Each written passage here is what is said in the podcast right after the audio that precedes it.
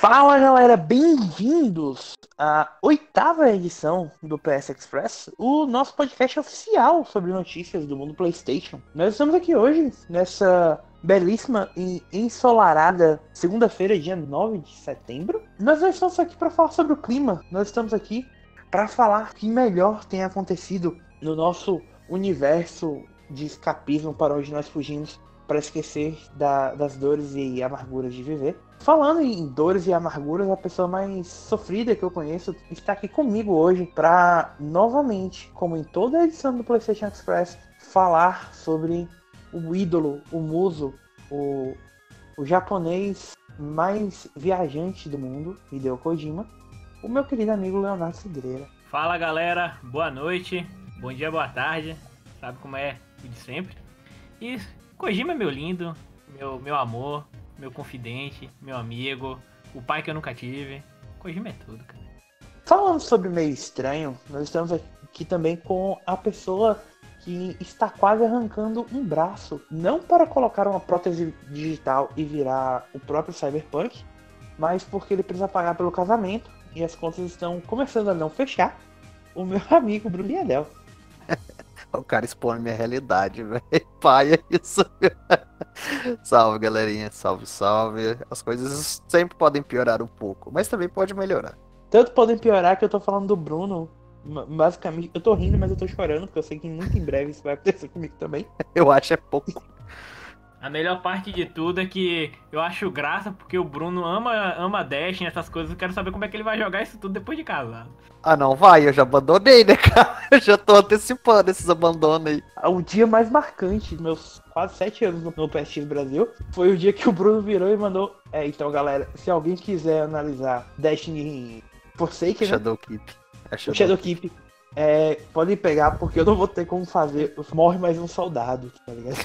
Já era, cara. Acabou, sem chance. Nós estamos aqui hoje, amigos, para falar sobre algumas coisas.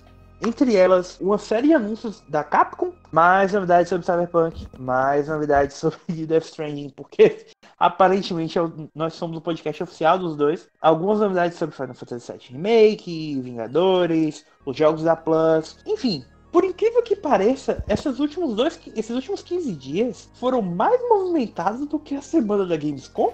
Porque aparentemente oh. todo mundo cagou pra Gamescom, mas resolveu anunciar tudo logo depois. Ou pelo menos mais impactante, né? Saiu um bando de coisa aí que talvez seja até mais interessante do que rolou na Gamescom. Nossa, muito, muito, muito. E lembrando que esse é o nosso episódio de preparação para o segundo evento mais importante do ano, a Tokyo Game Show, TGS acontece do dia 12 ao dia 15. Então, a próxima edição do PlayStation Express, o nosso oitavo episódio, já vai vir trazendo todas as novidades para vocês da TGS. Então, prepare-se que eu provavelmente vou ficar insuportável no próximo podcast.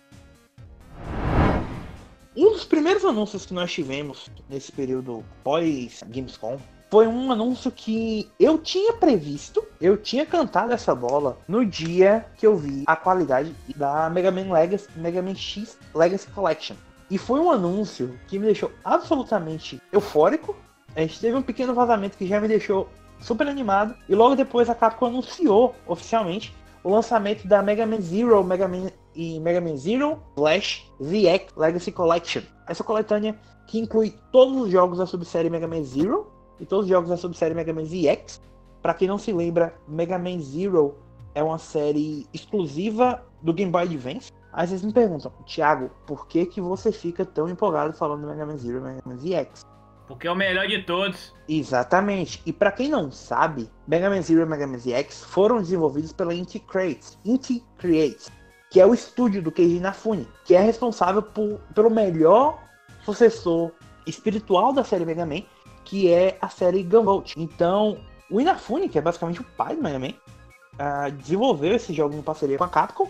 Então a gente vai ter, provavelmente, o pacote que vai sair em janeiro vai ser similar a como foi a X Legacy Collection, né? Dois discos, um disco com Mega Man Zero e um disco com os EX. Mas é a primeira vez que aquela que pra mim é a melhor subsérie de Mega Man vai chegar a consoles de mesa. Provavelmente vai vir com todas aquelas coisas boas que a gente sabe que a Capcom costuma trazer, né? Tipo, galeria de arte, trilha remixada, os gráficos mais bonitos. Vai vir com filtro. É a série, é a subsérie que o protagonista é o Zero, né? Não é o, o X. Mas o, o protagonista do X sempre foi o Zero. É, não é falo, tipo, o protagonista oficial é o Zero. Vai ter CV Assist, vai ter modo casual. Até a história do, do Zero, pra mim, é, é bem superior às outras e tal. Então eu tô realmente muito, muito, muito empolgado. Chegando dia 21 de janeiro de 2020. Agora só vai ficar faltando os jogos que ninguém liga do Mega Man. E como, tipo, quando eu falo ninguém liga, na realidade muita gente liga, né? Mas, tipo... Fora a série X, falta realmente a Legends, Battle Network e o Star Force. Star Force e Battle Network são meio que ligados, então se a gente vê uma, uma coletânea, provavelmente vai ser nesse mesmo molde, juntando as duas, que são, são também séries exclusivas de DS, se eu não me engano.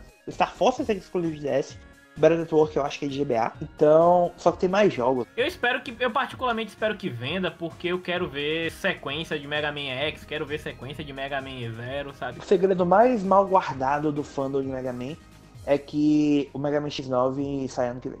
Então, fica aí o, o anúncio meio que tipo, quando saiu, porque vai ter o, o jogo mobile que tá saindo agora em setembro, agora, não sei se é agora em setembro ou em outubro. Basicamente todo mundo, tipo, o Protodude, que é um dos grandes especialistas de Mega Man da, da internet e tal, eles estão sempre batendo na tecla, tipo, galera, tem mais um anúncio para sair da série X. Provavelmente eles estão trabalhando tanto na sequência dessa série do Zero quanto do X. Falando em coisa que não é massa, meu amigo Bruno, você que tá aí Sim. quietinho no seu canto. Ah, eu não gosto de Mega Man. Eu acho chato pra caralho. Blasfêmia! Opa, dei spoiler de jogo que eu tô analisando. Olha, ó. Falando em blasfêmia e em defuntos que não deveriam ser ressuscitados, Oh, Deus. Caralho, quem que foi que triste. voltou das cinzas, cara? Voltou em partes, né, cara? É tipo pegar o Elvis e lá no túmulo, pegar o topete dele, colocar em outra pessoa e falar que o Elvis voltou, cara. É bizarro o que aconteceu com a nossa. Nossa, não, né? Porque eu achava meio insuportável, mas a Telltale Games está de volta. Pelo menos em partes. Voltou, mas mais zumbi do que os zumbis de The Walking Dead lá contra Clementine, cara. Puta que pariu, né? A LCG Entertainment adquiriu a marca, né, os bens, no caso da Telltale Games, depois que a empresa faliu, e algumas, algumas, né, vamos deixar bem claro, propriedades intelectuais com coisas que eles trabalharam. É, se não me engano, foram o Batman, né, que o Batman do Telltale e o The Wolf Among Us. É, que eram títulos que eles conseguiram adquirir junto com os bens, contra a marca, é, tudo que a Telltale tinha. Então, de certa forma, a Telltale volta mais outras pessoas, outros donos, outra equipe.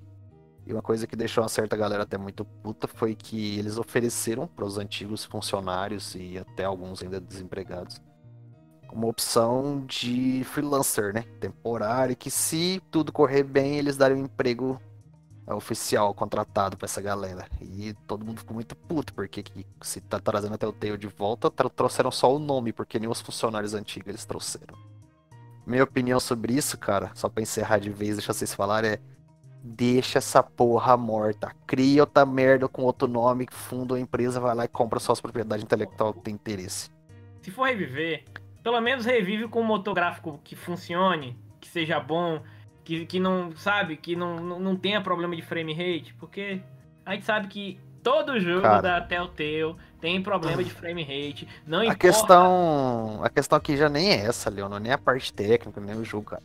É você trazer a marca Telltale Games, sendo que não existe mais, cara. Não tem nada de Telltale nessa pseudo nova Telltale aí. Sabe o que, que isso me lembra? Vocês lembram quando a Nordic comprou tudo da THQ e simplesmente pegou o nome da THQ e colocou na. Mas isso foi depois de um tempo, né? De certa forma. Porque, por exemplo, a...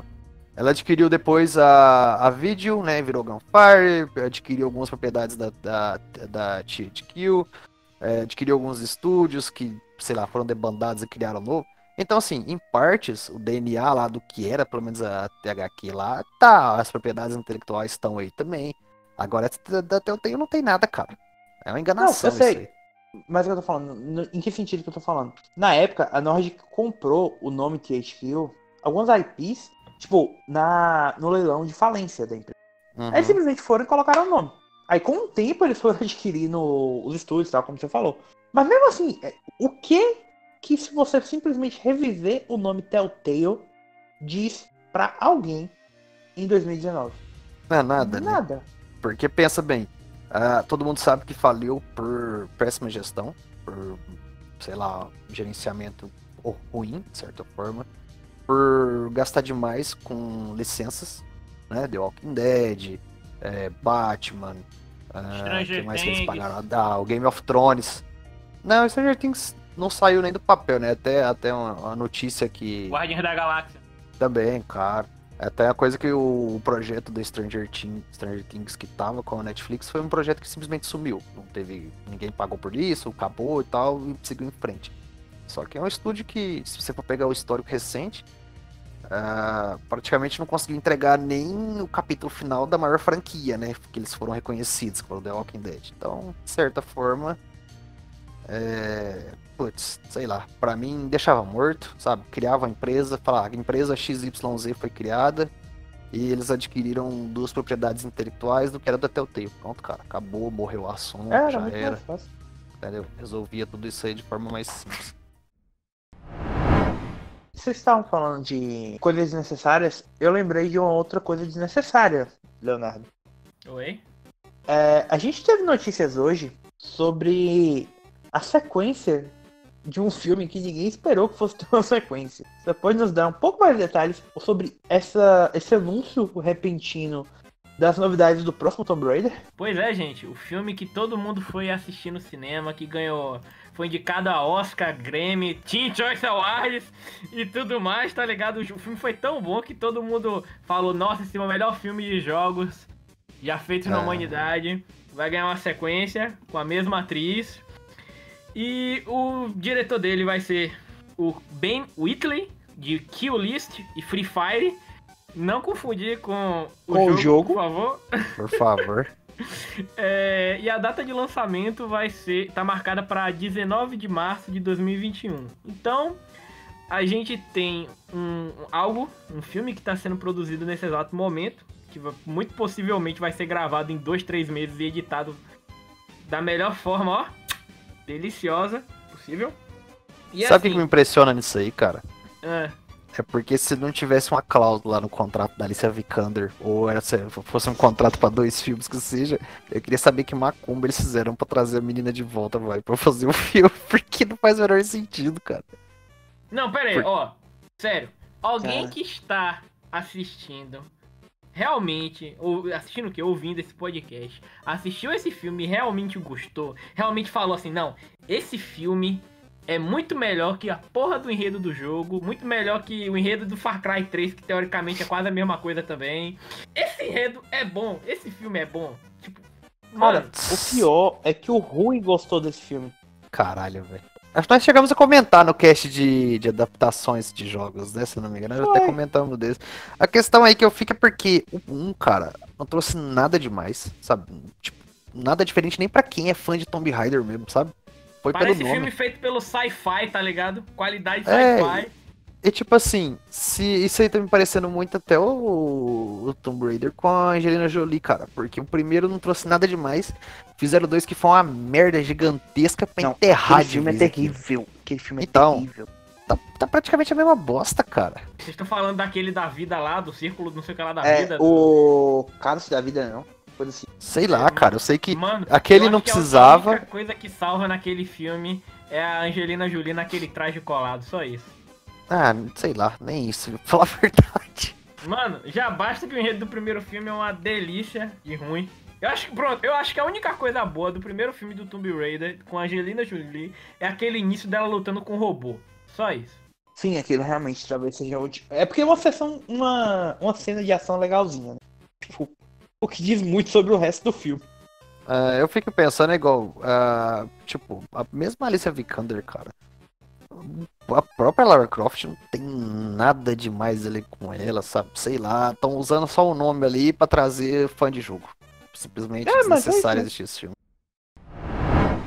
Falando em mais coisas desnecessárias que talvez não deveriam existir, nós tivemos algumas novidades sobre O, o, o jogo dos Vingadores? Flop dos Vingadores? Cara, meu Deus do céu, esse jogo. Gente, desculpa, mas vocês viram a, a, o vídeo da, da, demo? É um negócio que. Eu já tinha visto combate travado, mas aquilo ali tá feio. Parece um jogo genérico de super-herói. Totalmente. Não precisa de definição melhor. E a única coisa que diferencia ele é o nome Square Enix por trás. Só isso. É. Ou que detona, né? Vocês lembram, tipo, daqueles filmes logo do começo do MCU, tipo, o Thor, Homem de Ferro e tal, que acho que foram até desenvolvidos pela SEGA, uma coisa assim. É, basta aquele Thor, Capitão América, qual foi? É, foi Thor, foi Thor e Capitão América, eu acho. Capitão América eu platinei, viu, cara? Chateado. Ó, oh, cara, eu vou te falar uma coisa que eu ouvi em muita gente comentando e tudo mais. É, a única parte, coisa boa daquele jogo é o gameplay do Capitão América. E eu adoro, pronto, eu adoraria um jogo do Capitão América com aquele gameplay. Não é ruim, não é ruim, dá pra você jogar de boa. Só que você chega a ser um ponto. Só que assim, tem muito pouca evolução. Então você chega num, num ponto ali, cara, onde você vai ficar repetindo, repetindo, repetindo sem parar. É chato, sabe? Mas não é ruim. O estilo, design e tal, não funciona, cara. Só que esse do Marvel, cara, a gente for ver assim, uma coisa que eu tô achando muito estranha. É porque não foi nenhuma nem duas vezes que eles é, eles reforçaram tal, disseram que não seria um, game as service, não seria um, um, um, jogo aí, um tipo um MMO, não seria aí um, sei lá, um jogo de loot e tal. Aí vai, eles soltam a entrevista das informações e é tudo isso aí. Pera aí, antes da gente continuar, vamos lá, as informações que a gente teve, vindas diretamente da Gamescom, com uma entrevista do, da IGN com o pessoal, enquanto eles estavam jogando a demo que estava disponível lá. Certo? Pra quem não se lembra, a gente tinha tido informação dessa demo lá na San Diego Comic Con, que eles tinham anunciado que era quando ia estar disponível. Coincidentemente, mais ou menos ali com a D23, né? Então, o que, que a gente teve? Primeira informação de que a história vai ser completamente original. Ela acontece 5 anos após o evento que a gente viu no, naquele trailer da E3, que é, que é da catástrofe que, que ocorre em São Francisco. E os heróis foram banidos durante esse período, passaram a viver de forma reclusa, um, cada um de seu jeito, e a tarefa do jogador é reunir a equipe dos Vingadores. Já não começamos bem. A informação que a gente tem é que o Thor vai começar o jogo em Asgard completamente devastado pelos eventos. Ou seja, se ele não começar o jogo completamente gordo e bêbado, já pode desistir. A, a Viúva Negra vai estar trabalhando sozinha nas sombras e o Hulk vai decidir não voltar a ser Bruce Banner. O Capitão América vai retornar ao jogo em um momento mais avançado da história, mas, ao contrário do que alguns haviam especulado, não sei porquê, ele não morre no acidente com o Helicarrier. Surpreendeu zero pessoas. Vamos desenvolver um gameplay super complexo do. Super complexo da bondade, tá? Do escudo pra 15 minutos de jogo. Uhum, tá bom. Um dos vilões da história vai ser a AIM, ou Advanced Idea Mechanics, que vai ser liderada pelo Modok, no, como sempre o Taskmaster, o treinador, que não vai ser o mesmo personagem que tá no, no Spider-Man, da, da Insomniac. O design do, do Taskmaster do Spider-Man é muito melhor do que, do que desse jogo aí, na moral, sinceramente. Mas, amigo, tudo, tudo é melhor do que os designs. Eles estão, lógico, aproveitando a vibe e tudo, até porque isso aí também eles já tinham mostrado que eles tinham essa licença até bem antes aí, da, sei lá, acho que foi na época do... Ele foi anunciado do, junto com o Spider-Man. É, então, na época do Tron, se eu não me engano, fala assim na questão dos filmes e tal. É, só que o jogo tá parecendo, cara, só um, sei lá. Sabe aquelas partes cinematográficas do Uncharted e tal, aquelas paradas? É aquilo ali, mas é só aquilo ali, cara. Sabe, a parte que você tem que jogar mesmo, parece que tá chato o negócio. Sabe o que eu. Uma coisa que eu tô. que eles não mostraram até agora, que eu, que eu quero saber como é que vai ser, é o co-op. Até agora, e, e tipo assim, até agora eles só mostraram cutscenes e coisas que funcionariam normal em um jogo single player. Um single player. Tipo assim, só que você não. Eu não consigo imaginar. Você tá entendendo? Aquilo que tá acontecendo, tipo, enquanto eu tô jogando com o Hulk, tá rolando essa cutscene aqui, deu pulando no meio do. do, do da, da, ponte lá, dos, dos carros, enquanto tá o capitão. Eu não consigo imaginar isso. Tem algumas informações, eu acho. Vamos deixar o Thiago terminar de ler, que ele já fala um pouquinho Mas sobre essa é parte do coop. Questão do treinador. Ele vai ser o primeiro chefe do jogo para ser derrotado pela Viúva Negra. A ideia deles pro jogo é que, apesar de não ser um jogo de serviço, ele continue por anos com expansões saindo após o lançamento trazer novas histórias e novos personagens. Ou seja, é um jogo de serviço. Tipo assim, ó, gente, é, não é um jogo de serviço, mas é um jogo de serviço. É, basicamente isso mesmo. A Square está trabalhando junto com a Marvel para, abre aspas, garantir que o jogo seja autêntico, mas também tem um pouco de liberdade para criar o universo à sua maneira. Tá. O jogo é descrito como um mundo expansivo, não mundo aberto, ou seja, prepare-se para vários corredores. As missões são escolhidas numa War Table, que me lembrou um pouco mais ou menos como funciona em Dragon Age Inquisition. Contei tanto missões solo quanto cooperativas. À medida que você avançar no jogo, mais regiões vão sendo liberadas para você poder viajar e realizar missões. A narrativa da campanha vai ser desenvolvida através das chamadas missões Hero Missions, ou missões de herói, e nelas você vai controlar apenas um herói, mostrando apenas aquela história, o passado dele e o, e o seu desenvolvimento. Hum. É, você até vai poder interagir com outros heróis, mas não vai jogar com mais do que um. As missões cooperativas, que vão ser as Warzone Missions, ou missões de zona de guerra, em que você pode jogar sozinho ou com até outro, quatro outros jogadores online. A dificuldade vai escalar, uh, vai escalar com com a quantidade de personagens, de jogadores, provavelmente, e também vai trazer algum progresso na campanha. Elas vão ser diferentes para cada herói que foi desbloqueado, e eles só vão falar um pouco mais sobre o co-op e matchmaking, essas coisas no futuro. Cada personagem vai ter um ataque leve e um ataque pesado, de combate corpo a corpo, com características e habilidades típicas de cada personagem, tipo os repulsores do Homem de Ferro, o, as pistolas duplas da Viúva Negra e tal. E vai ter uma habilidade super poderosa chamada de Heroic Attack, pra, que vai ser diferente para cada um. Vai ter uma árvore de habilidades, vai ter itens cosméticos no jogo que você pode obter na campanha ou na loja in-game, provavelmente com microtransação. Eles pretendem trazer tanto novos, como eu falei, né, novos heróis, novas regiões, novas Warzone Missions à medida que o jogo for vindo. E esses, essas especificamente vão ser sem custo algum, deve ser gratuita, o que indica que a, as novas histórias, né, as novas Hero Missions que eles devem adicionar, provavelmente devem ser DLCs pagos. À medida que você avança na. que você cumpre as missões e avança na história, você vai desbloqueando novos itens. E adivinha só, esses itens vão ser cate categorizados por cores. Uhul! Tipo Diablo e Destiny, sabe? Ou qualquer outro jogo que precise de loot. E os itens vão ter alguma influência na jogabilidade, com bônus e tal. Ah, alguns equipamentos vão ter perks, enfim, basicamente isso. Cara. O que, que vocês escutaram disso aí que vocês já não viram em outro jogo? Me deixou extremamente entediado só de pensar. Cara, pegar um Destiny, ah, vamos fazer um Vingadores aí com Destiny. Pronto, tá aí. É isso aí. Eu acho que vai ser adiado. Vai, vai chegar perto da data e vão adiar o jogo. O pior que eu acho bem provável que chegue, tipo, porque como já é final de ano fiscal, a não ser que, tipo, o Final Fantasy VII Remake venda muito, muito bem e a Square se sinta um pouco mais confortável em empurrar pra frente, sabe? Mas eu acho que não vai ser adiado, não. Eu acho que até. Eu não sei, até pela forma como eles estão colocando tudo até agora e tal. Eu acho que eles estão pra lançar isso aí, cara. Eles vão jogar o jogo em cima de Cyberpunk? Vão fazer isso não, né, cara?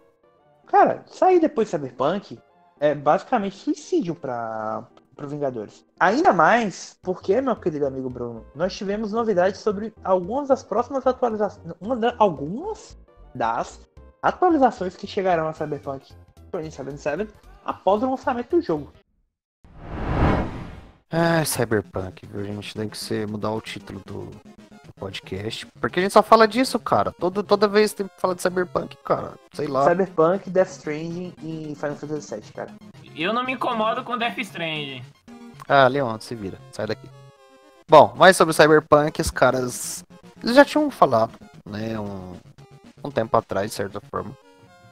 Que eles estavam cogitando é, e ainda estava na parte de pesquisa e desenvolvimento a questão do multiplayer do jogo. Eu, eles comentaram esses dias de que tá numa parte agora que eles já sabem o que fazer e tal, vão desenvolver, mas é o que vai sair bem depois do lançamento, tipo, digamos que tá numa parte meio que embrionária por aí e tal. Então a intenção deles é lançar Cyberpunk, depois eles vão lançar mais ou menos é, como se foi o The Witcher 3, vão lançar alguns DLCs gratuitos. Eu imagino que vai ser igual o The Witcher 3, a ah, set de armadura, uma missão extra, itens aqui e ali e tal. vão gerar conteúdo single player e depois, depois eles vão lançar algo multiplayer. Mas por enquanto uh, o foco da, da CD Projekt Red é em lançar o Cyberpunk como uma experiência single player definitiva. Que eles querem entregar o jogo redondinho e pronto com isso. Eu tive um pequeno problema com o Cyberpunk por causa de outro anúncio que foi feito essa semana, que eu acabei esquecendo de colocar na pauta, mas aproveitando já puxar. Eles anunciaram essa semana também que todas as cutscenes vão ser, vão ser inteiramente em primeira pessoa. Ou pelo menos a maior parte delas, né? Não, não, não, não, não. Todas. Eles mudaram. Todas. Eles já falaram que todas são. Primeiro, o jogo tem customização de personagem, mas você não vai ver seu personagem em momento nenhum. Porque não tem cutscene em terceira pessoa. Que é meio. Broxante. Aparentemente, até as cenas de sexo do jogo vão ser em primeira pessoa. Meu Porque Deus. foi uma coisa que as pessoas se preocuparam em perguntar. Se tiver modo VR, eu agradeço. Caralho. A intenção é justamente que aumentar a imersão e tal. Pode ser que funcione, mas foi um negócio que me deixou meio broxado, sabe? Mas não sei, pra falar, vamos, vamos analisar da seguinte forma. É, o jogo já ia ser em primeira pessoa de toda forma. A única coisa ruim que eu vejo disso é você poder criar uma gama inteira de customização, de criar coisas, sabe? É, personalização, sendo que quem vai ser são NPCs. Tipo assim, se for um negócio, sei lá, igual Call of Duty, por exemplo. Vai lá, customiza seu soldadinho, coloca do jeito que você quiser e blá blá. Beleza, outros jogadores vão ver e falar. Agora você tá customizando um personagem que vai ser visto por NPCs que não vai te falar nada a respeito daquilo, cara. Mas enfim, é, a questão da customização vai ser contrabalanceada com o fato do jogo ter multiplayer, né? Então, tipo, talvez eles essa adição do multiplayer que eles estejam fazendo seja até mais pra agradar esse pessoal que queira ver o seu personagem. Ah, acho né? que não, viu? Porque se É. o multiplayer é um negócio meio embrionário. Eles estão falando que as cutscenes single players vão ser um negócio em primeira pessoa. E é um negócio que vai ficar restrito à história, não tem nada de multiplayer. O mais engraçado de tudo, The Witcher 3 você joga com um personagem padrão, todo setado, é em terceira pessoa. Cyberpunk, você pode customizar seu personagem, é totalmente primeira pessoa. Tipo, Eu vou te falar que, o que, que eu acho que é isso aí. Custo de desenvolvimento, cara. É muito mais fácil Sim. você programar as coisas pra uma visão. Tipo, você vai lá e coloca uma câmera mais cinemática no cutscene e tal. E você só vai programar tudo pra aquele ângulo. Do que você ter que ficar programando personagem se movendo, NPC e tal, detalhe em terceira pessoa. Você pode criar, sei lá, filtros que seja, mexer em alguma coisa pra facilitar o lance em primeira pessoa. Eu acho que o jogo tá meio que numa daquelas de que a gente tá chegando num ponto onde a gente não pode colocar tanto, a gente não tem mais tanta grana, a gente vai ter que lançar o jogo. E aquilo que a gente conseguir economizar é melhor. Falando em- redução de custos de produção, uma coisa que teve uma queda de preço recente foi, foram os consoles e, a- e acessórios produzidos no Brasil, né? A gente comentou na, na edição passada sobre a redução do IPI a- através do decreto assinado pelo presidente Jair Bolsonaro. Nós temos agora quais são os preços oficiais desses produtos no Brasil. Oficiais até o dólar alcançar a marca dos 5 reais. A gente tem que voltar a pagar caro pelas coisas. Comédia, né? Vamos abaixar os preços, vamos lá, corta imposto, beleza. No mesmo dia o dólar foi para 4,20. Sabe aquela baixa de preço? Pois é, o dólar comeu. É, enfim, o que aconteceu? O PS4 padrão saiu nas lojas de 2,599 para 2,399. Apesar de que, parênteses, eu não sei quem tá comprando um PS4 por 2,599 hoje em dia. O meu eu comprei de 1.200. Falo mesmo. Eu paguei 1.800 no Pro no Mercado Cinza. É, eu paguei tipo 1.300 e foi na loja daqui, cara. O PlayStation 4 Pro, falando, caiu de 3 mil reais, ou 2.999, para 2,799, que é um preço absurdo. Agora é 3 quartos de um rim, não é mais um rim inteiro. Boa, Leo. Ótima essa definição. O PlayStation VR desceu de 2,799 para 2,599. E as reduções mais significativas foram nos controles. O DualShock preto caiu de 259, 259 reais, para incríveis 249 reais. Os DualShocks coloridos caíram de 279 reais para 269 reais. Ou seja, gente, ao invés de você gastar um rim pra comprar o controle, agora você vai continuar gastando o rim, mas vai sobrar um troco pra comprar a coxinha no final da feira. É basicamente isso mesmo. Caralho. Ou então vocês podem esperar por promoções como a que a gente tá- teve da semana passada, que tava acho que 159 o DualShock. Eu recomendo, tipo assim, recomendo não, eu acho que qualquer pessoa sã espera promoção. É, essa semana mesmo teve uma promoção, me mostraram na Magazine Luiza, um bundle de PSVR por R$ 1.300. Então, Oh. tipo, é- e é o bundle que eu peguei, que vinha com a câmera, o, o headset MOS e o Astrobot. Cara, é, não seja fominha, não vá por esses preços de loja, porque Não, cara, espera.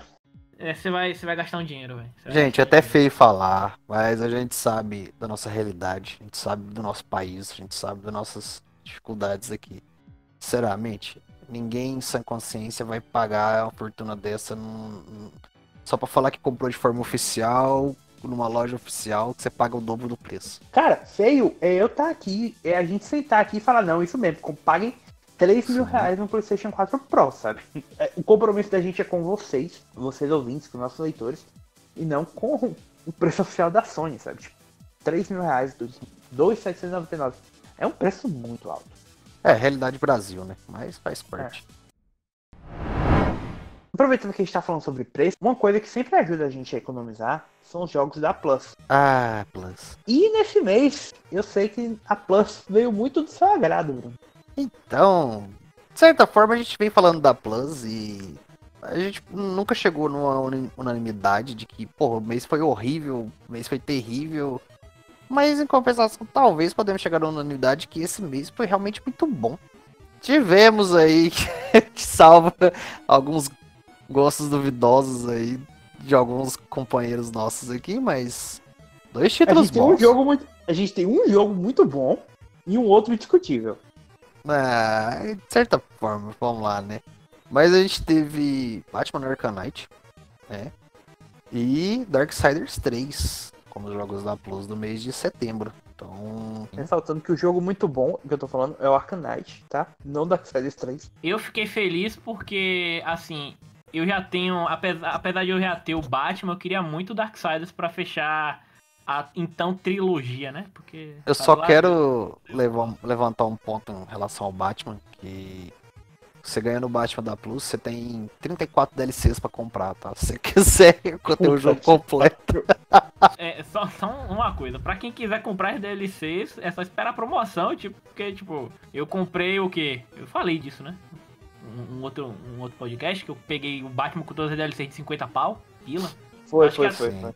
Então, tipo, se vocês, se vocês esperarem aí, vocês podem achar o Season Pass ou até o- a versão Deluxe aí por um bom preço. Mas, Agora outra coisa, se você for platinar o jogo, é, você vai platinar o jogo, você não vai ter nem metade dos troféus, tá? Platina o, Ba- o Batman no Arkham Knight leva 40% dos troféus pra casa. A platina do, do Assassin's Creed Origins, que eu acho que tipo, tem a platina até 50%. Tipo, dos troféus do jogo. É muito eu bizarro. posso né? falar, po- posso só falar uma coisa?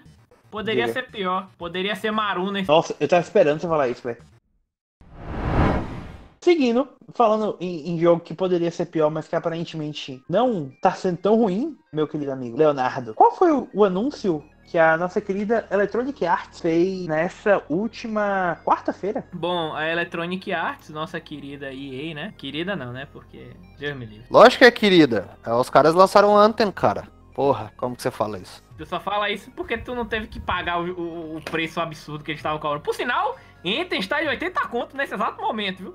Seis Comprem, gente. Comprem, comprem. Não, segurem porque jogo da EA, acima de 50 reais é um roubo. Comprem, porque daqui pra 1 de janeiro de 2020 os servidores vão estar fechados, então se vocês quiserem jogar, adianta. Tá, mas a EA anunciou nessa quarta-feira que não planeja uma sequência para Star Wars Battlefront 2. Ou seja, nós não teremos mais que sofrer com loot box por enquanto. Eu vou te falar a real.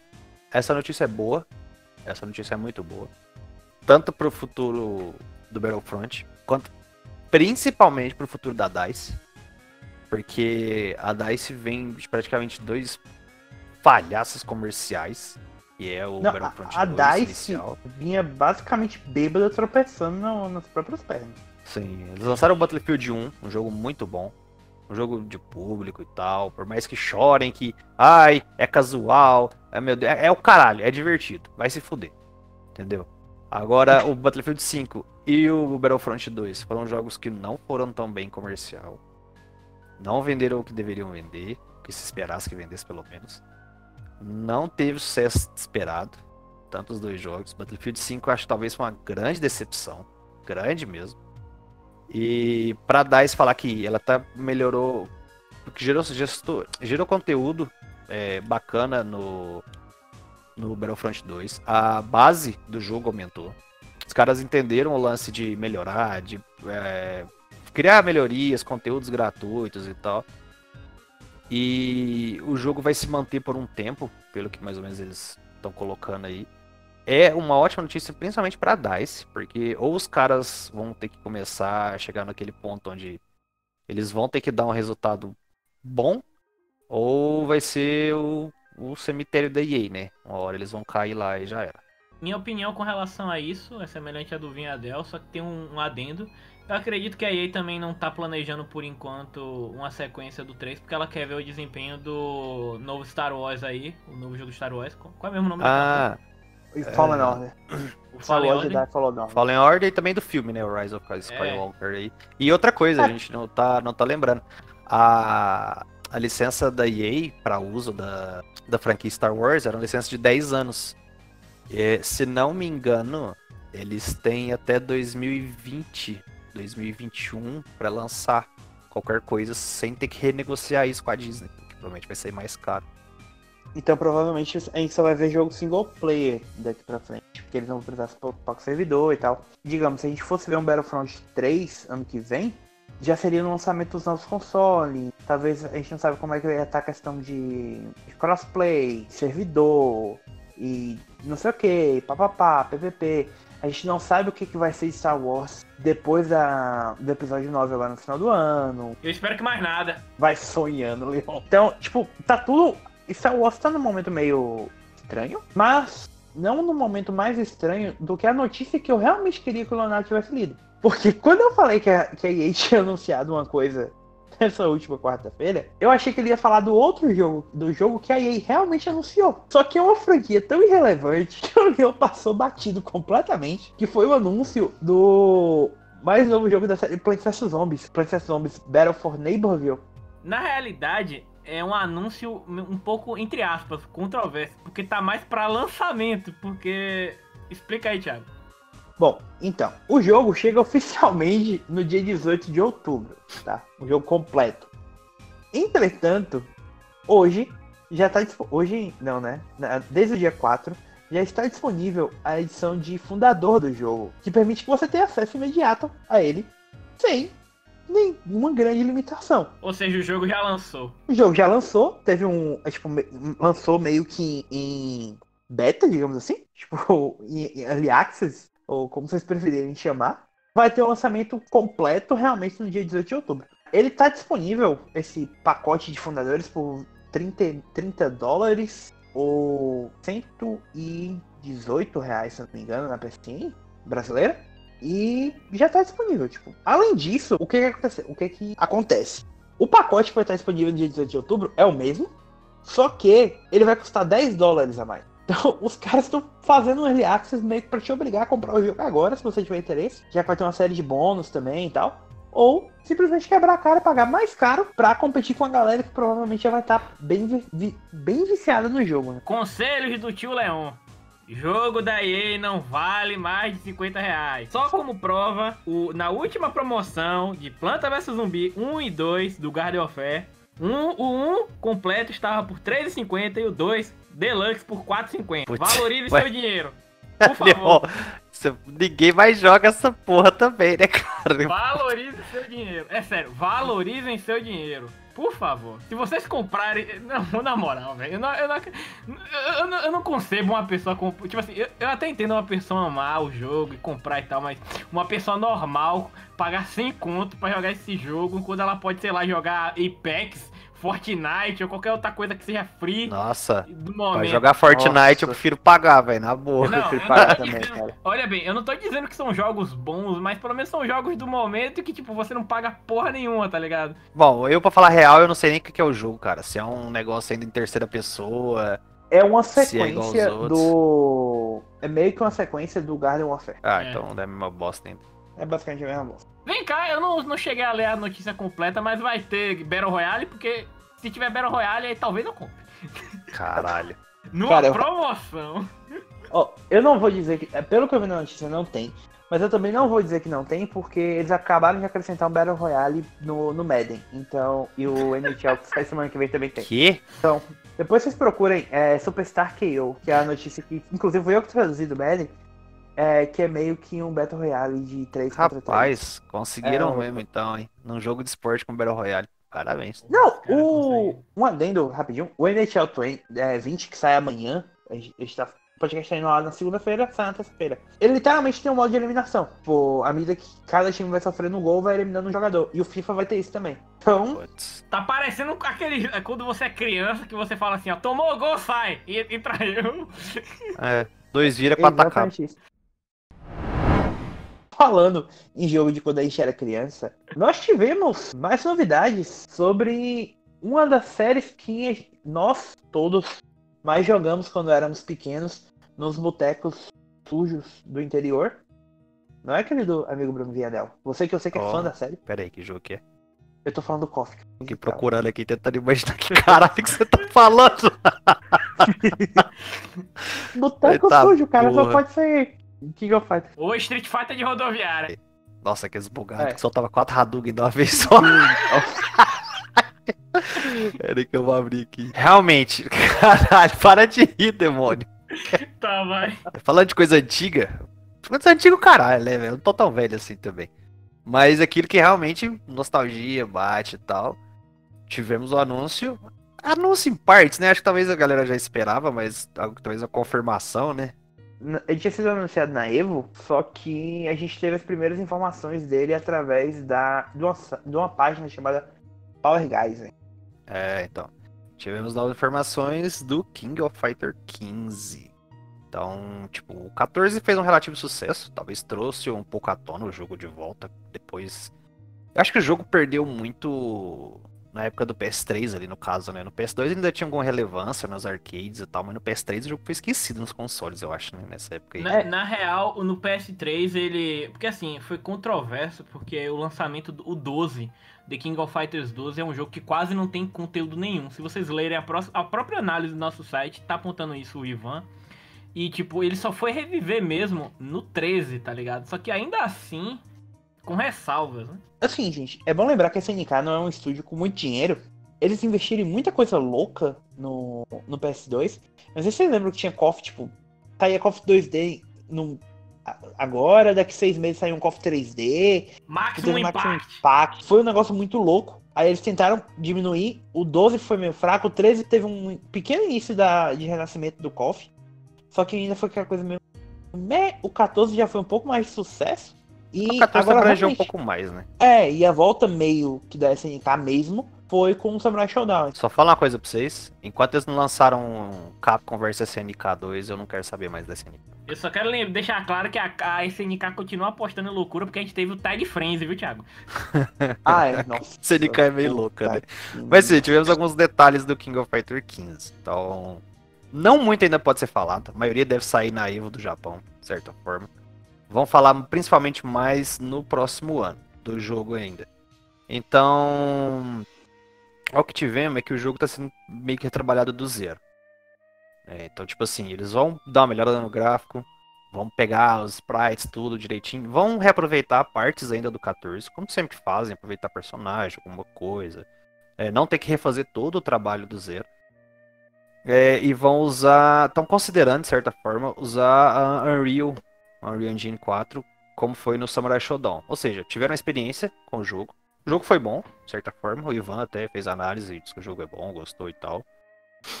É, então, tiveram experiência, querem tentar fazer algo talvez próximo com a Unreal. Esperar pra ver. Eu talvez acho que não é a engine mais certa pra KOF. Mas. Cara, te dizer que qualquer coisa é melhor do que a tragédia visual que é o KOF 14. É, Aquela coisa mais esquisita e sem alma que eu já vi. Eu vou te falar a real, eu curto. Ele, ele é um, um tipo de jogo que ele tem que ser o mais padrãozão, cara. Igual era KOF 99, por exemplo. Quando saiu do Sim. 98 pro 99, que você tinha os sprites lá mais desenhadas, animações, ali era muito melhor. Mas era aquilo, não precisava daquela inventada de 3D com 2D e tal. Aquilo é meio estranho. Que é sabe? o visual do 13, por exemplo. Sim, Que é bem, praticamente. bem padrão. Eu só quero deixar claro que o, eu, eu, espero que o KOF 15 não traga de volta a Silva Paula Paula, viu? Na moral, que personagem insuportável. Meu Deus. Bom, é, mais detalhes eles vão dar no futuro. Não vão falar de personagens ainda, ou até de um certo personagem específico. Né? Então a gente vai ter muito em, par, muito, muito em breve, e talvez próximo ano, já que o jogo foi realmente anunciado esse ano. Ano que vem a gente já deve ter um pouco mais de detalhes, talvez o trailer, porque até a, até o anúncio do 14 e o, as informações que foram mostradas foi um negócio um pouco mais lento. Eu lembro que eles mostraram a parte de cenário, mostraram dois personagens, foram dando uma, uma, uma, alterada conforme a galera foi, foi falando, tipo, ah, o visual tá estranho e tal. Então, eu acredito que talvez vão fazer a mesma coisa, principalmente se eles forem mudar de engine. Eles fazer na Unreal, vão, sei lá, vão soltar um mapa, vão soltar uh, dois personagens ali e vão ver a reação da galera. Ah, não deu muito certo, beleza, vamos trabalhar isso aqui. O 14 foi muito assim, acho que acredito que talvez faça a mesma coisa. Importante lembrar, a Evo, Japão em janeiro, e um pouquinho antes, coisa que foi anunciada também recentemente, o nosso querido Terry Bogard estará se juntando ao elenco de Super Smash Bros. Ultimate. Foi confirmado na Direct do dia 4 de setembro que o Terry vai fazer parte da, do elenco do, Smash. Então, é, já começaram a preparar aquela questão de cross-promoção e tal. Eu imagino que o jogo realmente vai sair em 2020, mas mais informações, caso nós tenhamos acesso a elas antecipadamente, nós traremos a você. Falando em coisas que nós sempre estaremos trazendo informações. Leão, você é um, um, um, rapaz que gosta dos jogos da Supermassive Game. Para quem é ouvinte do podcast há mais tempo, vai se lembrar que, do nosso querido Rui, o Rui que analisou recentemente o Man of Medan, o primeiro jogo, do, o primeiro capítulo da Dark Pictures Anthology. Logo depois do lançamento do Man of Medan, que foi agora no dia 30 de agosto, nós tivemos o anúncio da, do próximo jogo dessa coletânea de, de jogos. Não é mesmo? Não. Exatamente. O, a gente teve a confirmação que o próximo jogo da sequência de oito jogos, pois é, vão ser oito jogos, da The Dark Pictures Anthology vai se chamar Little Hope. E o jogo está previsto para 2020. Então, a gente tem cerca de um ano aí de desenvolvimento, apesar de que eu acho que eles estão. Eu acredito que a Supermassive deve ter dividido o time dele da mesma de forma semelhante ao que a Telltale fez para investir nesses múltiplos jogos de terror assim, sabe?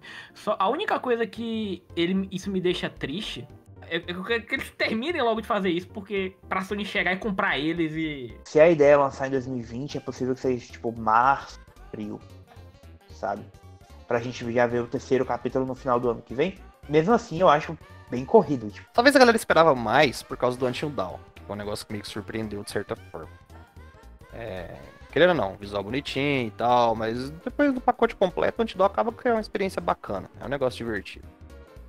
É, então talvez a galera já tava meio que aguardando o Man of Medan algo do tipo. Não foi, de certa forma, né? Alguns problemas ainda e tal, algumas coisas. E acho que a galera talvez vamos ver a qualidade desse. Foi lá no média 7 por aí. Vamos ver o próximo, Little, Little Light, qual que é o nome aí? Little o quê? Little Hope. Little Hope. Caralho, Little Light é o Destiny, velho. Puta merda.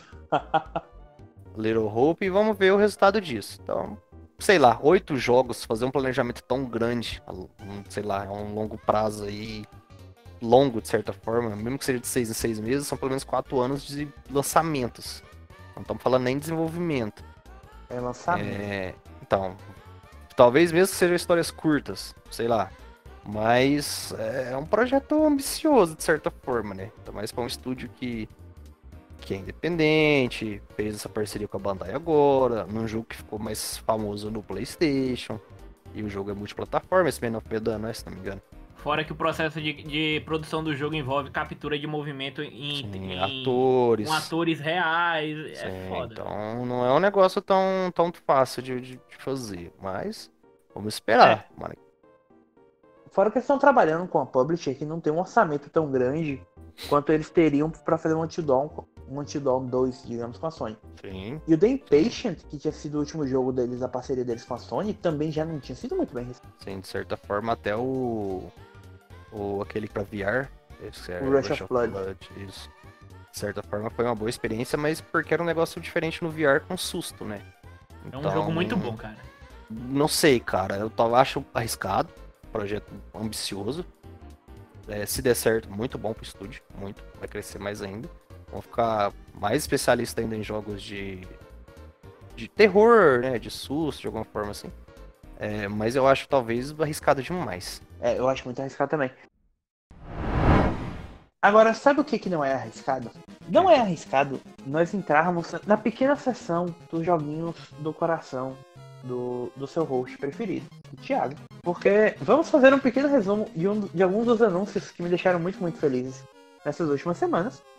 Começando pelo anúncio de que nós teremos um Warriors Orochi 4 Ultimate, o próximo museu da minha querida e amada Omega Force, chegará ao PS4 aqui no ocidente em fevereiro de 2020. Vai ser uma expansão do Warriors Orochi 4, que é o meu museu preferido de todos os tempos. Além dos 150 personagens que já existiam no Orochi original, a ideia é que tem mais de 170 personagens jogáveis nesse a gente já tem a confirmação de que Gaia é uma personagem inédita que eles vão trazer. Pra quem, não, pra quem não sabe, tipo, a ideia do Warriors Orochi 4 foi trazer deuses gregos e asgardianos pra mitologia série Warrior. A gente vai ter o retorno da Joana Dark, que é do Blaze Storm, e que já estava no Warriors Orochi 3. Vai ter novas mecânicas, novos tesouros. E um outro deus, um outro personagem lendário que chegará a Warriors Orochi 4 Ultimate, é o nosso amado Ryu Hayabusa da série Ninja Gaiden, que foi confirmado oficialmente em Ninja Gaiden e Dead Alive. Né? Chegará também a Warriors Orochi 4 Ultimate. Eles devem reaproveitar o que já tinha sido feito pro Warriors All Stars, o Musou All Stars. Cara, dá pra eles puxarem muito personagem que já tá no, no Musou All Stars pra lá. Tipo, William. O, é, queria falar o William, a própria Kazumi. Dá pra trazer muita, muita gente de lá pra colocar nesse joguinho. Como eu sei que não é uma coisa que vai deixar muita gente animada, seguindo, nós tivemos também a confirmação da data de lançamento do Trials of Mana, o remake do terceiro jogo da série Mana, que nunca tinha chegado ao ocidente. Eu falo a real, eu não sabia nem que existia, cara. Pra quem não sabe, a série Mana é uma das séries mais tradicionais da Square Enix. É a primeira, se eu não me engano, é a primeira série de RPG de ação da Square Enix. Eu só joguei os ruins. Que surpresa, Bom. né, Leon? Que é, eu ia falar que não era novidade, mas. Puta, estou absolutamente chocado. Pra que chover no molhado?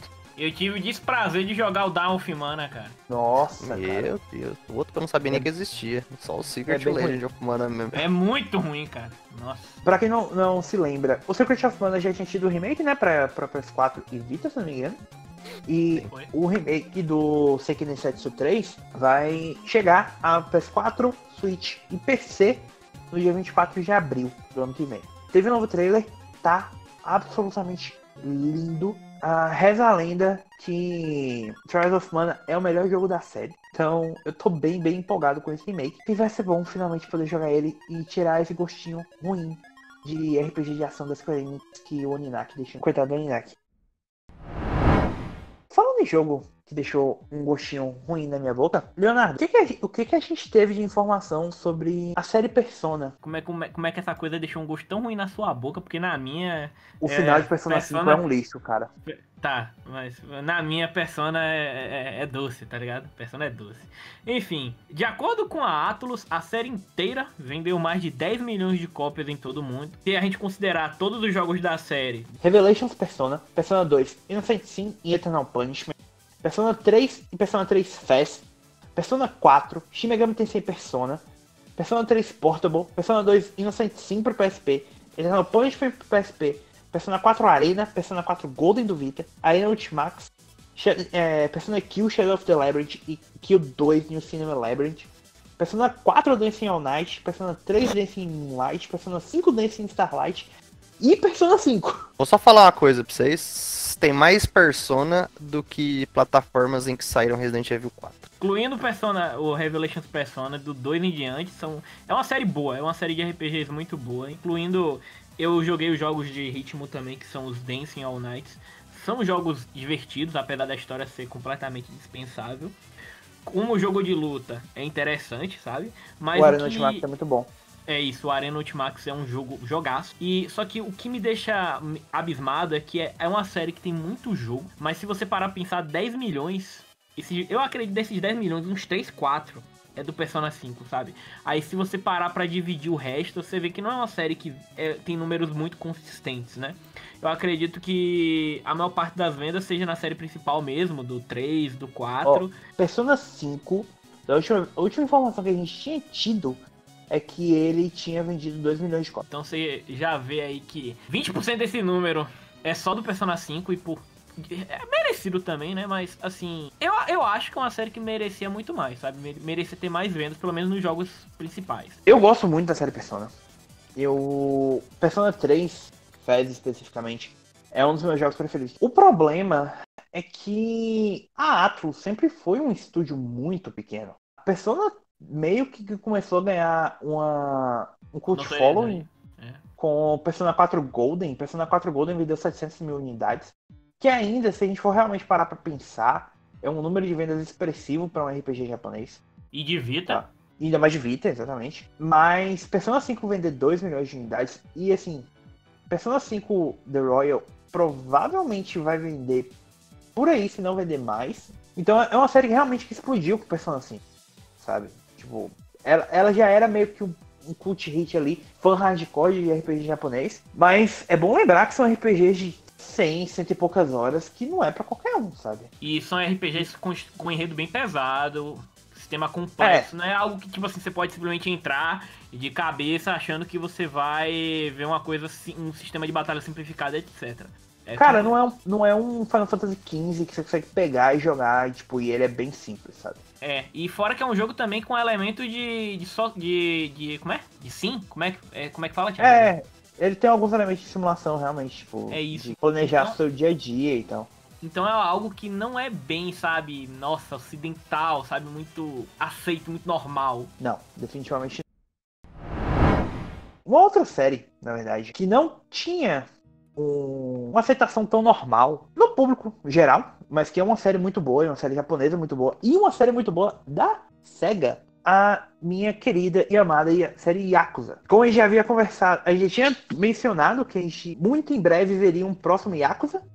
O... E a gente teve um, um anúncio oficial do Yakuza 7. O Ryuga Gotoku 7, Hikari Toyama no Yokue, o Yakuza 7 Whereabouts of Light and Darkness, será chamado oficialmente no ocidente de Yakuza Like a Dragon sem o 7. A curiosidade é que Like a Dragon é, o, é literalmente o que significa Ryuga Gotoku, né, Thiago? É, exatamente. É a tradução direta de Ryuga Gotoku. Que, como a gente já tinha mencionado, vai ser estrelada pelo Ichiban Kasuga. Mas será uma mudança muito drástica na série. Pra quem não se lembra, o Yakuza é meio que um sucessor espiritual do Shenmue ele sempre foi meio que um beat'em up. Ele, sempre, ele tem um pouco de espírito de RPG, mas ele sempre foi muito mais um beat'em up. Entretanto, o Yakuza 7 é um RPG por turnos, completamente aleatoriamente. Vai ser um, um RPG japonês. É, muito disso vem do amor do Yuji Horii, o diretor da série, pela série Dragon Quest. Mas a ideia é fazer um RPG japonês em que os ataques vão ser meio que input-based então, cada um dos botões de face vai re representar uma ação, um ataque ou alguma outra ação. Tipo Legaia 2? É, só que mais rápido. A intenção é fazer um combate por turno, só que mais rápido. E é um negócio muito estranho. Tipo, gente, realmente, para quem se interessa, é importante ver o trailer, porque é um negócio surreal de ver. Mas que parece muito bom. O jogo também vai abandonar a ambientação de todos os outros jogos da série que se, para, se passavam em Kamurocho Dessa vez o jogo vai se passar em Yokohama. A intenção é mostrar a ascensão do, do Ichiban depois que ele sai dos 18 anos que ele passou na prisão. Ele foi preso em 2002. O jogo vai se passar em 2020. E como ele sobe dentro da Yakuza. Inclusive, uma pequena curiosidade é que, por causa do amor do Yuji Horii por Dragon Quest, a Square inclusive liberou que o jogo seja mencionado em Yakuza 7. Então, fica aí. Ele deu alguns mais detalhes, que a ideia é ter um ritmo de batalha mais rápido, mas abandonar aquele clima de, de puração. A interface tá bem, bem bonita, bem interessante. Mas é muito estranho ainda ver, tipo, pensar na, na questão do City Actions, que ele disse que vai ser mantido. Cara, vejam o trailer. Eu tô. Eu amo Yakuza, só que eu tô extremamente empolgado com o que vai vir pra, pro Like a Dragon. Eu, eu, eu tava doido pra saber qual ia ser tua reação quando tu visse isso. Novidade, gente, coisas novas. Isso é bom. É, import... é isso que eu ia falar, tipo, eu gosto muito de Yakuza, mas eles testando uma coisa nova é meio que estranho à primeira vista. Mas quando você para pra tipo, tá feito com cuidado, sabe? É, não é uma coisa, porque eh, se você parar pra pensar, até no contexto isso é comprável, porque é um novo protagonista, né? Sim, sim, é importante ter essa mudança meio que radical, justamente para mostrar que o Ichiban não é o Kiryu. Ele simplesmente não é o Kiryu. Então, eu acho isso bem, bem, bem legal. Uma outra coisa que eu acho bem legal, e que não é coisa nova, é uma coisa que já tinha tido no jogo anterior da série, né, meu querido amigo Bruno? É o, a novidade que está chegando no Assassin's Creed Odyssey. O modo Discovery Tour é, vai ser lançado no dia 10 de setembro agora já pro Odyssey. É, o Tour, pra quem não, não, viu, acho que o, o Origins tinha, né, algo... Tinha. Algo semelhante, né? É que onde você usa o mapa, usa as pessoas e tal, como uma lição de história. Você pode explorar as regiões, as pessoas, né, é, saber mais como que funciona o mundo ali, a história de certa forma, sem combate e tal, para você entender. No caso, a gente teve isso no Origins do, do Egito e agora a gente vai ter o mesmo modo para entender mais da história, a parte real mesmo ali da na Grécia, né? Então, dia 10 de setembro, a gente já tem. Já pode dar um tour aí e descobrir mais sobre a Grécia Antiga em Assassin's Creed Odyssey. É, essas ferramentas do Discovery Tour, eu, eu não testei a do, a do Odyssey. É, porque quando o podcast for ao ar, vai estar tá saindo no dia seguinte. Mas o, o do Origins é muito bom, muito bom mesmo. É, tipo, é bem legal você explorar, sem ter aquela pressão de estar explorando o negócio com combate e tal. Eles fazem um trabalho bem legal. Então, eu acho importante. Eu conheço, inclusive, um amigo meu que é professor de história, que usa o. que usou o do Origins na sala de aula. Então eu acredito que ele vai acabar usando o Odyssey também. Cara, isso é, é muito legal, velho. Isso é bacana, né, cara? Eu acho que quebra muito aquela, aquela visão idiota, né, de certa forma, de que videogame nunca te ensina nada, né? Na verdade, eu acho e que. E que pra você ser um jogo educativo, você não precisa ser um jogo imbecil, né? Exato. É. Né? Acho que o videogame, no caso, ele te mostra muito, cara. Você aprende bastante e tal é educativo, é um jogo de massa, que eu acho que é mais bacana disso é que você tem você tem esse jogo que é um jogo que muita gente joga e que você dá essa oportunidade de usar o jogo para uma parte educativa, sabe? Não é um joguinho que saiu só para ser isso, cara, é um Assassin's Creed. Não é qualquer coisa. Então eu acho muito interessante ter isso e quebra muito aí visões erradas que a gente tem sobre, sobre videogames ainda. Uh, agora, um jogo que a gente não sabe se vai quebrar as visões erradas ou corretas que a gente tem sobre o videogame, mas que aparentemente alguma coisa ele tá querendo quebrar, é o Death Stranding, né, Leon? Provavelmente, é. inclusive, o quebrar o recorde de dimensões da, de um jogo na história de todos os podcasts do mundo. Porque a quantidade de vezes que a gente fala sobre ele é absurda. É, eu tô cansado já. Bom, o, o, legal é que eu sempre. Eu adoro falar sobre o Noite do Death Strand, principalmente essas coisas que estão saindo agora, porque tudo que tá saindo agora, eu e o Vinhadel, a gente já tinha falado naquele podcast lá atrás. Tá? Praticamente. Então, é, é, então, tipo assim, não é novi... algumas dessas coisas não são novidades para mim, que sou uma pessoa que vê o trailer frame a frame, mas para vocês é novidade. Vamos tá, começar. Rapidão. Vá. Antes da gente falar sobre o, os trailers, Primeira coisa que é importante ressaltar. A, o Submarino a, atualizou o catálogo deles. Então a gente tem agora uma edição especial da Strange sendo vendida no Brasil. É, inclusive com o Steelbook, né, Leon? É, o Steelbook em si é feio pra um caralho. Mas... É feio pra caralho mesmo. Mas Death Stranding, você tá esperando o quê, João? Não, ó, se, ó, se, eu tô esperando que eles anunciem a venda oficial da edição de colecionador. Eu quero aquele bebezinho naquele pote em cima do meu, da, minha, da cabeceira da minha cama, velho. Eu quero, Caralho, eu quero, eu quero usar aquilo ali como lanterna, sabe? Como abajur, sabe? Cara, na moral. Isso é, foi a frase mais perturbadora que eu ouvi Isso foi doentio. no meu dia. E, hoje, e olha que meu dia não foi fácil hoje. Não, o que Bom. eu acho legal é, a- é as correntes de WhatsApp dizendo que, olha, a China, a China e o Japão começaram a produzir bebês. Não, aquilo, aquilo realmente. Aquilo é genial. Aquilo é genial, cara.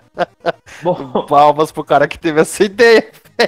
é absolutamente incrível, velho. Ah, Isso não é melhor que. Isso só não é melhor que um amigo meu, que toda vez que ele manda mensagem no grupo, ele pega alguma imagem do, do Kiryu e coloca, tipo, nos fundos, tipo, cheio de, de flor de cerejeira e tal, com mensagens motivacionais. Fala, tipo, Kazuma Kiryu, pensador, é, pensador taoísta japonês. Tipo, é umas paradas muito loucas que ele sempre inventa e coloca. Bom, só continuando sobre essa última coisa antes da gente entrar nos trailers. Essa edição vem com, vem com a capa metálica, o steelbook realmente é bem feio. Um, um voucher para dar acesso a outra coisa que foi anunciada. Foi um álbum musical chamado Death Stranding, Timefall. Só de músicas originais feitas para o jogo. E essa trilha sonora contará com alguns nomes bem importantes da música, do cenário musical atual. Dentre elas, a gente já tem a confirmação da, do Major Lazer. Pra quem não sabe, o Major Lazer é o trio, se não me engano, do qual fazem parte o Diplo, o Dillionaire e o Ape Drums, que é um são talvez seja o trio mais importante de música eletrônica do mundo hoje. É, é um projeto.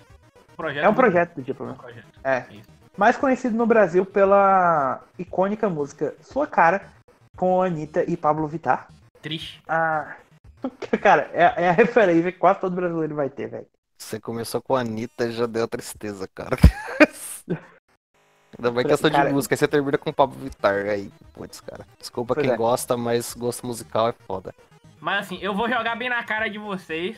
Que se vocês quiserem escutar músicas boas realmente, tipo, uma, uma palhinha do, do que tá por vir nesse álbum, procurem aí o, o- a banda Low Roar, que ela que tá.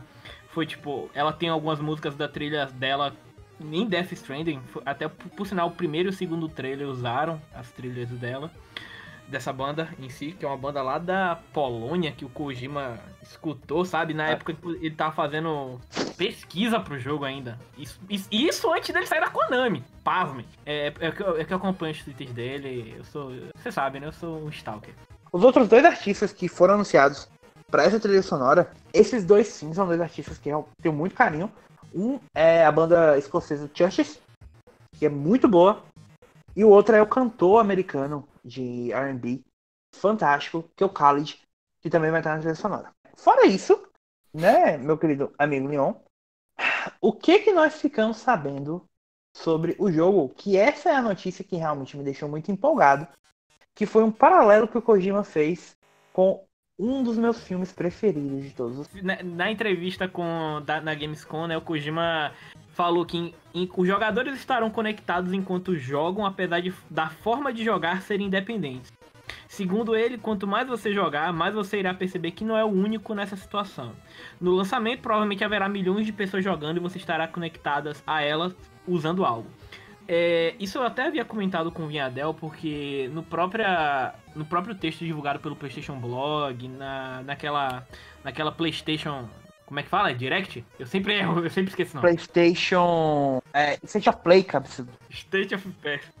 Naquela State of Play que a gente fez o, o podcast, eles já haviam dito que, tipo, você vai poder enviar é, suprimentos para os jogadores. A gente até teorizou que muito possivelmente é, você vai ver pegadas, sabe? Tipo, semelhante ao que acontece em Dark Souls quando você vê um espírito passando por um local. Talvez você veja rastros de jogadores que estejam passando por aquele local. Você encontre acampamentos utilizados por eles com itens, sabe? Caralho. Não vai ser. Kojima, Kojima sendo influenciado pelo pai dos videogames, Hidetaka Miyazaki. É isso, sabe? Não é algo que vai ser. Não vai ser um multiplayer nato, do tipo, ah, eu entro no mundo de fulano e eu vamos fazer co-op. Vai ser como se fosse dimensões colidindo, sabe? Tipo, você vai. É, o que um faz em um universo vai meio que é, ressoar no- nos outros jogadores. Como se fosse Dark Souls mesmo. Isso já tinha. Eu lembro que em uma entrevista antiga ele já tinha dado. feito essa comparação. Além disso, né, é, o Kojima ele revelou, também não é novidade, ele já tinha dito no passado, que o jogo vai ter visão em primeira pessoa. Por sinal, essa visão em primeira pessoa a gente também discutiu no podcast que é muito provável, possivelmente vai ser quando o personagem morre. Porque o que acontece? Quando o Sam morre, gente, é, ele vai para uma outra dimensão. Mas não é aquela em que tem os tanques de guerra e aquela porra louca que tava colando naquele trailer, não. Ele vai para uma dimensão é, que é como se fosse o fundo do mar. E supostamente, nessa dimensão, você vai ter uma visão em primeira pessoa e você vai ter que meio que encontrar o caminho de volta pro seu corpo. É como se fosse um pós-vida, é como se fosse uma, uma. Uma daquelas experiências quando a pessoa entra em coma, sabe? E meio que fica uma projeção astral dela. Vocês já viram isso em algo? Sim, sim, uhum. sim. Então, é, isso não é novidade, né? Mas basicamente ele reafirmou. É, o, por sinal, o nome do. do. Da, do ah, o nome do sistema em multiplayer, né? Que a gente vai ver pro Death Stranding já tinha até sido é, patenteado antes, que é o Social Strand System, né?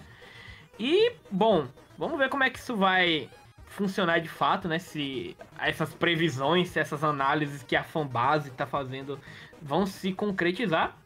Eu tô empolgado, cada vez continuo cada vez mais empolgado com o jogo. E além disso, ele falou também que Mama, Deadman, Hartman são personagens que tem toda uma história triste por trás. A gente já viu a história nos últimos é, dias aí do Hartman, que o cara só vive 21 minutos e depois ele morre e ressuscita de novo. Triste. Então imaginem o cara que se chama Deadman, a mulher que se chama Mama, que ela tem uma ligação com o bebê BT, e, pasmem, com o cara que se chama Die Hardman. Eu tô doido ô, ô, ô, Leão, Fala. Qual o nome da atriz que faz a mama? Por sinal, é uma curiosidade que eu vou falar lá no dossiê que eu tô escrevendo é que, tipo, é, essa mama, muito, muito possivelmente a gente vai ter que resgatar ela, porque a primeira vez que ela apareceu não foi no trailer do. do. do da State of Play. Foi nas costas, sendo carregada. sendo carregada nas costas do Sam, quando revelaram o personagem do Troy Baker pela primeira vez. É, Margaret Qualley. O modelo dela é mais bonito que a atriz de verdade. É, o que acontece? Se você for buscar a, a, o modelo da Quiet, do Metal Gear Solid 5, a, a, a Quiet é bem mais bonita que a atriz. Mas enfim, outra coisa que é interessante ressaltar é que o trailer briefing, que fala um pouco do background do Death Stranding, é, meio que vazou, já está disponível no YouTube e, e outras plataformas aí de vídeo talvez no, no YouTube ter, tá sendo derrubado, né? Mas é um vídeo que foi exibido exclusivamente na Gamescom e conta um pouco da história do Death. Tá aí pra... É, Dailymotion tá, tá aí pra isso, né, gente? Só que o, o é, a, meu aconselhamento que eu falo é que esse trailer do briefing, muito possivelmente, não é realmente o que representa o jogo. Eu acho que são informações meio que pra despistar, sabe? A gente conhece. Eu, cara, o Kojima é o cara que escondeu o protagonista verdadeiro do, do, do, Metal Gear Solid 2 de todo mundo até o lançamento do jogo. Ele escondeu o Metal Gear Solid 5 de todo mundo e disse que era um jogo de terror, que é só chamado The Phantom Pain. Então, tipo, o Kojima tá brincando. Criou, criou Mob Dick Studios, cara. Porque tá chateado cara, até hoje que não tem um estúdio com o nome de Mob Dick, cara. Fiquei muito paia depois. E é uma coisa que eu, a fanbase tá teorizando que basicamente a gente não viu exatamente nada de Death Stranding. Tudo isso aí que ele tá mostrando é só tipo. Deixa eu mostrar aqui só. Pronto! Sabe quando o Kevin Feige falou que os trailers do Vingadores Endgame eram só cinco primeiros minutos do filme? Tipo isso. Bom, é. Um jogo que não costuma enganar sua fanbase e entrega conteúdo sensacional e pontual e que você pode aproveitar com seus amiguinhos sem nenhum tipo de frescura a la Dark Souls é Monster Hunter. Como vocês sabem, na última sexta-feira foi lançado o... a expansão, também conhecido como um jogo gigantesco que por algum motivo está sendo só colocado como DLC, que é o Monster Hunter World Iceborne. E a gente teve a queda do, dos embargos em razão do lançamento. E, para surpresa de absolutamente ninguém, um jogo, um, uma DLC que nós todos já vínhamos preconizando que provavelmente vai ser a melhor DLC do ano, está com média de 91 no Open Critic. e média 90 no Metacritic. E cara, quem diria, a Capcom continua o seu ano dourado até nas Eu DLCs. ia, eu ia falar quem diria a Capcom conseguiu fazer DLC. Que presta, cara. É Cara- incrível a ascensão da Capcom, cara. É incrível. É, é absu- absolutamente absurdo. E infelizmente, se a gente não teve acesso à DLC com a, com a mesma antecedência que a gente teve ao jogo base, então a, o, a análise não, da gente ainda não está disponível. Provavelmente vai estar disponível até o final dessa semana. É, escrita por este que vos fala, que foi quem analisou Monster Hunter World e deu 100 pra ele. Pelo que eu já tive contato da- das novidades da DLC, posso dizer pra vocês que todos os indícios indicam de que a gente também vai ter mais uma nota 100. Porque, cara, é um absurdo. Eu, eu, eu imaginei que o jogo, que a DLC fosse ser grande, no momento que eu botei o conteúdo pra baixar e eram tipo 28 GB. Sabe, tipo, de conteúdo na DLC. A DLC aparentemente tem tipo 60, 80 horas de conteúdo. Fora que você pode estar rejogando, né? Então, cara, absolutamente absurdo. E se já não fosse absurdo o, su- o suficiente, a Capcom anunciou ainda que alguns monstros vão ser adicionados via atualização gratuita a- Iceborne. E o primeiro desses monstros é um dos monstros preferidos da, da- dos caçadores, é, que é a adição do Rajang, que é um macaco de presas e chifre que fez a primeira apari- sua primeira aparição no Monster Hunter World. Ele já tinha aparecido em basicamente todos os outros jogos da série e vai chegar em breve como atualização ao Iceborne também. Então, Capcom continua de parabéns. Aplaudimos de pé o trabalho absolutamente incrível que eles estão fazendo com com Monster Hunter World. Sim, é um negócio fora de É série, cara. notável, cara. É, é surreal mesmo. O trabalho dos caras é muito bom. Capcom, pelo menos nos últimos três anos, é talvez a empresa que mais tenha surpreendido. Mesmo ainda tenha, sei lá, eu acho que ainda tem algumas vaciladas ainda. Principalmente com Mega Man e tal. É, mesmo o Zero aí sendo uma coisa bacana, mas não sei, cara. É, talvez para um dos personagens que mais, mais deram levaram o nome da Capcom para um grande público, como foi Mega Man no passado, acho que ainda é um pouquinho deixado. Como nós, como nós mencionamos no começo desse podcast, Mega Man voltando com todas as forças. É simplesmente de aplaudir mesmo. É muito, muito bom ver isso. Porque quem ganha, todos os gamers ganham, cara. É um negócio que vale muito a pena. Eu ia encerrar o podcast aqui, amiguinhos. Mas nós tivemos dois anúncios surpreendentes ao longo da gravação, que eu acho que merecem ser mencionados bem rapidamente. Por Como a favor. gente já falou de Star Wars, nós tivemos o anúncio de que Star Wars Jedi Knight 2, Jedi Outcast, será lançado para PS4 agora no dia 24 de setembro. Ah, além disso, o Jedi Knight, o primeiro, o Jedi Academy, vai chegar a PS4 em 2020. Ao PS4 em 2020. Que é meio que um anúncio que eu realmente não esperava. O jogo aparentemente foi anunciado durante a. Na verdade, ele tinha sido anunciado durante a Direct pra Switch e a publisher, a Psyr Media, não é a EA, confirmou que os dois vão estar chegando a- ao PS4 também. Por Uma fim, notícia triste. uma notícia triste. A Ikumi Nakamura, diretora do Ghostwire Tokyo, o próximo jogo da Tango Gameworks. Pra quem não se lembra, a Ikumi Nakamura é aquela coisinha super fofa, super fofa que ficou que viralizou durante a E3. É a do versão waifu. É minha versão waifu do Kojima. Ah, sigam ela no Twitter. Muita gente boa, pessoa, cara. Conteúdo super Ela parece bacana, super leve, sabe? Super tranquila. Você vê uma pessoa da indústria é, que simplesmente brinca, sabe? Com, com todo mundo ali. Ela é um, parece um doce de pessoa. Eu Ela já tinha sido ela, velho. Depois do Kojima. depois eu tinha. Caralho. Ah, bom, é, pra quem não sabe, a Ikumi Nakamura já tinha sido a artista conceitual por trás do Bayonetta e tinha sido design de ambientes do Okami. Então ela já vinha trabalhando na, na indústria há algum tempo. Ela também trabalhou no desenvolvimento do Evil Within e do Evil Within 2. E anunciou com um post bem singelo, né? informando que após nove anos como diretora criativa e diretora de arte da Tango Software, da Tango Gameworks e da Zenimax, ela finalmente sentiu que tinha chegado ao final dessa jornada. Ela aprendeu muitas coisas com pessoas muito talentosas, com quem ela trabalhou e quem ela respeita, e que é, e pede para que se alguém quiser trabalhar com ela em um jogo para enviar uma mensagem para ela. Tudo isso com uma arte bem bonitinha no Twitter.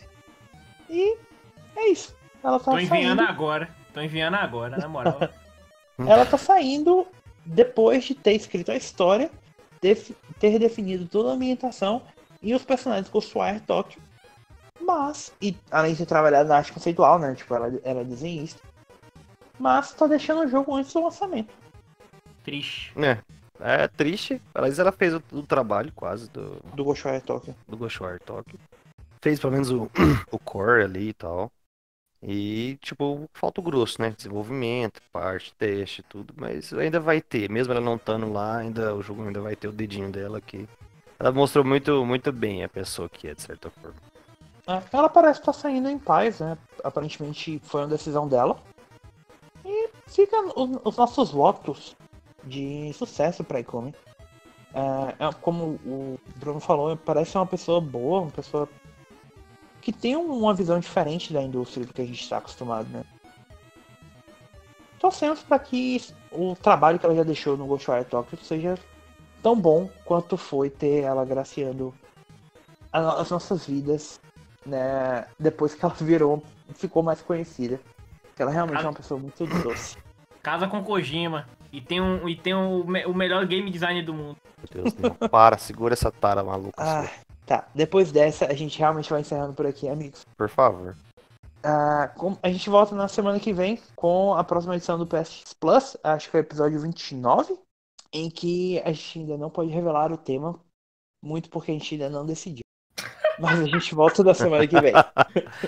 É isso aí. Ah, até lá, sigam a gente no arroba PS3 Brasil no Twitter, arroba PSX Brasil no Instagram, facebook.com barra PS3BR, youtube.com barra Playstation 3 Brasil. E sigam o podcast no Spotify, no Apple Podcasts, no Google Podcasts, onde vocês preferirem, para se manterem antenados com a gente. Até lá, joguem muito, joguem muito Monster Hunter. Beijo no coração de vocês e até semana que vem. É isso aí. Abraço, galerinha. Até a próxima. Valeu, galera.